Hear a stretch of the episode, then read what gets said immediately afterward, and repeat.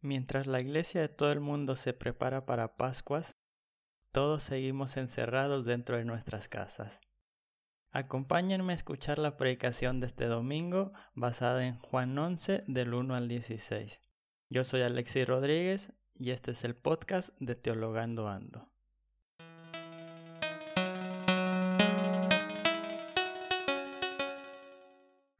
¿Qué tal amigos de Teologando Ando? Eh, como ustedes bien saben, las reuniones en la iglesia se están haciendo por Zoom, la aplicación que hoy en día debe ser de las más usadas en todo el mundo gracias a la cuarentena que cada país está estableciendo dependiendo de cómo viene la, esta enfermedad del coronavirus. Aquí en Argentina ya llevamos varias semanas así y todavía nos restan otras tantas. Así que mi deseo hoy es compartir la predicación del día de hoy, la cual ya nos estamos preparando para Pascuas, así que hacemos un intermedio entre los estudios de hechos y vamos a leer algunos pasajes relacionados con Pascua esta y las próximas semanas. Esta semana hemos decidido leer Juan capítulo 11 y vamos a leer la primera parte de esta narración bastante conocida que es la resurrección o resucitación de Lázaro. Dice así, un hombre llamado Lázaro estaba enfermo. Él era de Betania, el pueblo de María y de su hermana Marta. María era la que ungió al Señor con perfume y secó sus pies con sus cabellos. El enfermo era su hermano Lázaro. Las hermanas enviaron a decirle a Jesús, Señor, el que tú amas está enfermo. Al oírlo, Jesús dijo, Esta enfermedad no terminará en la muerte, es para la gloria de Dios, para que el Hijo de Dios sea glorificado por ella. Jesús amaba a Marta, a su hermana y a Lázaro. Cuando oyó que Lázaro estaba enfermo, se quedó dos días en el lugar donde se encontraba. Después dijo a los discípulos, Vayamos de nuevo a Judea.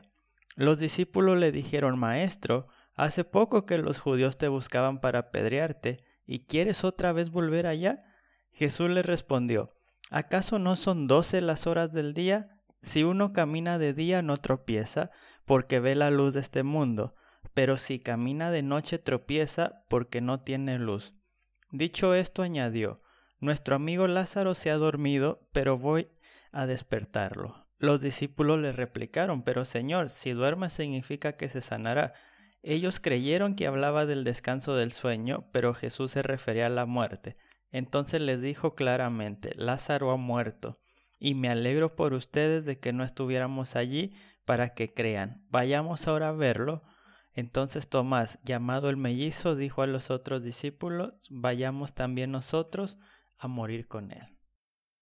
Hasta aquí la lectura del día de hoy. La narración de la resurrección de Lázaro solo aparece en el libro de Juan y esto nos hace suponer que probablemente sea una narración eh, bastante moderna, bastante nueva, hecha por la comunidad pospascual. En ella podemos ver que ya es, hay una segunda generación de cristianos. ¿Y cuál es el problema con esta segunda generación de cristianos? Bien, pensemos en aquellos que todavía están desde la primera generación. Han escuchado las predicaciones de Pablo, han escuchado las predicaciones, las cartas, las iglesias, y todos decían, Jesús ya viene, Jesús ya viene, Jesús prometió que volvería, Jesús prometió que volvería. Y entonces Jesús no vuelve. Y siguen esperando, y siguen esperando, y tienen la esperanza de que en cualquier momento Jesús viene y lo rescata de todos los males que están teniendo en el mundo.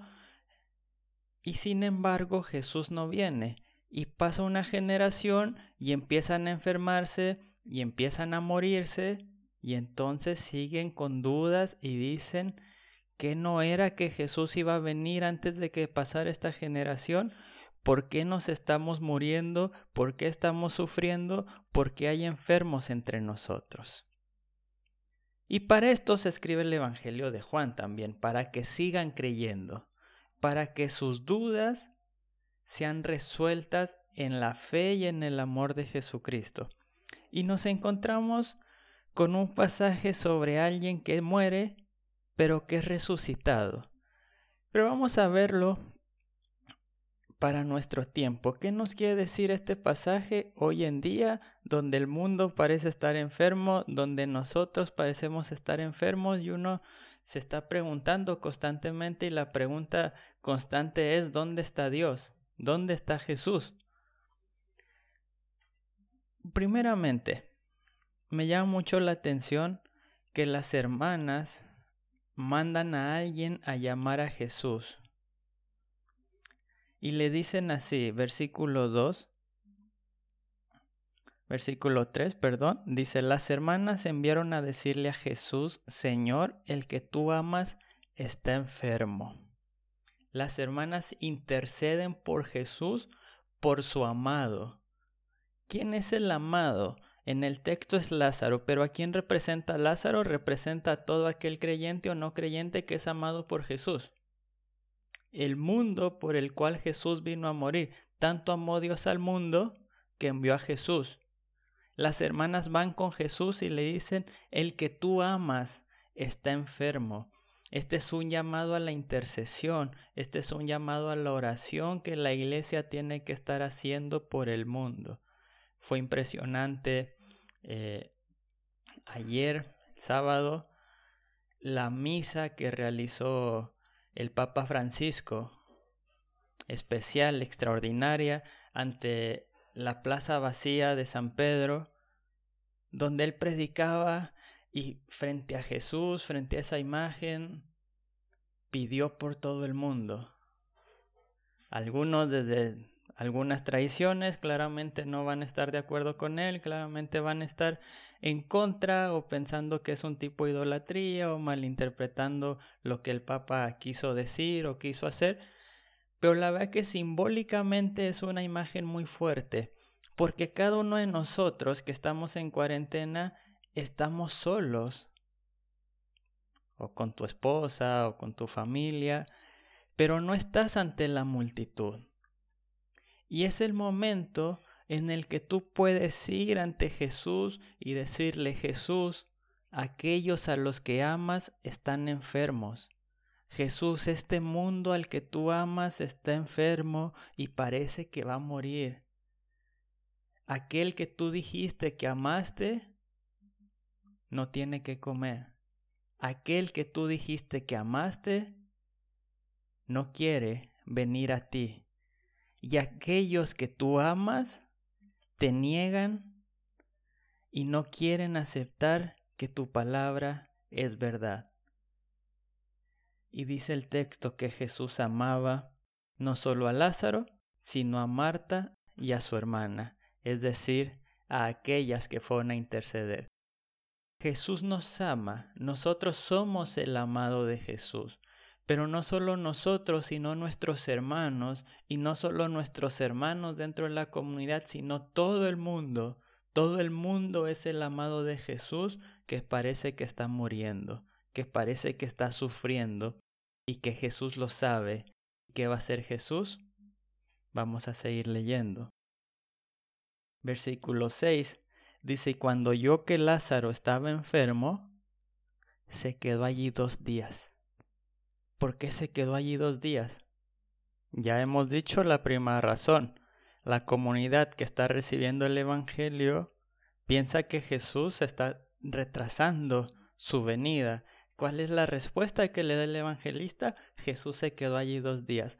Pero hay una razón más profunda y es que en la Biblia, en la tradición judía y después pasa a la tradición cristiana, es en el tercer día el día en el que Dios actúa con poder.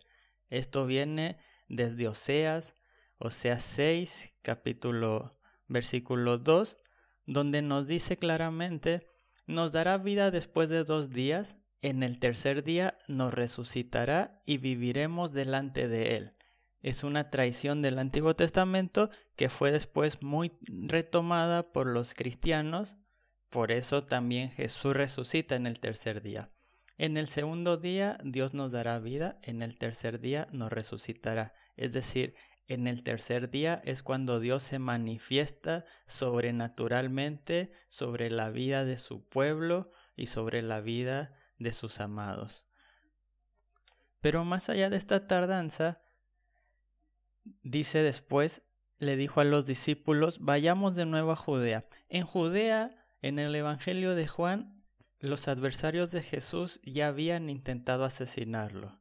¿Por qué volver a Judea? Es la misma pregunta que le hacen los discípulos. Maestro, hace poco que los judíos te buscaban para apedrearte y quieres otra vez volver allá.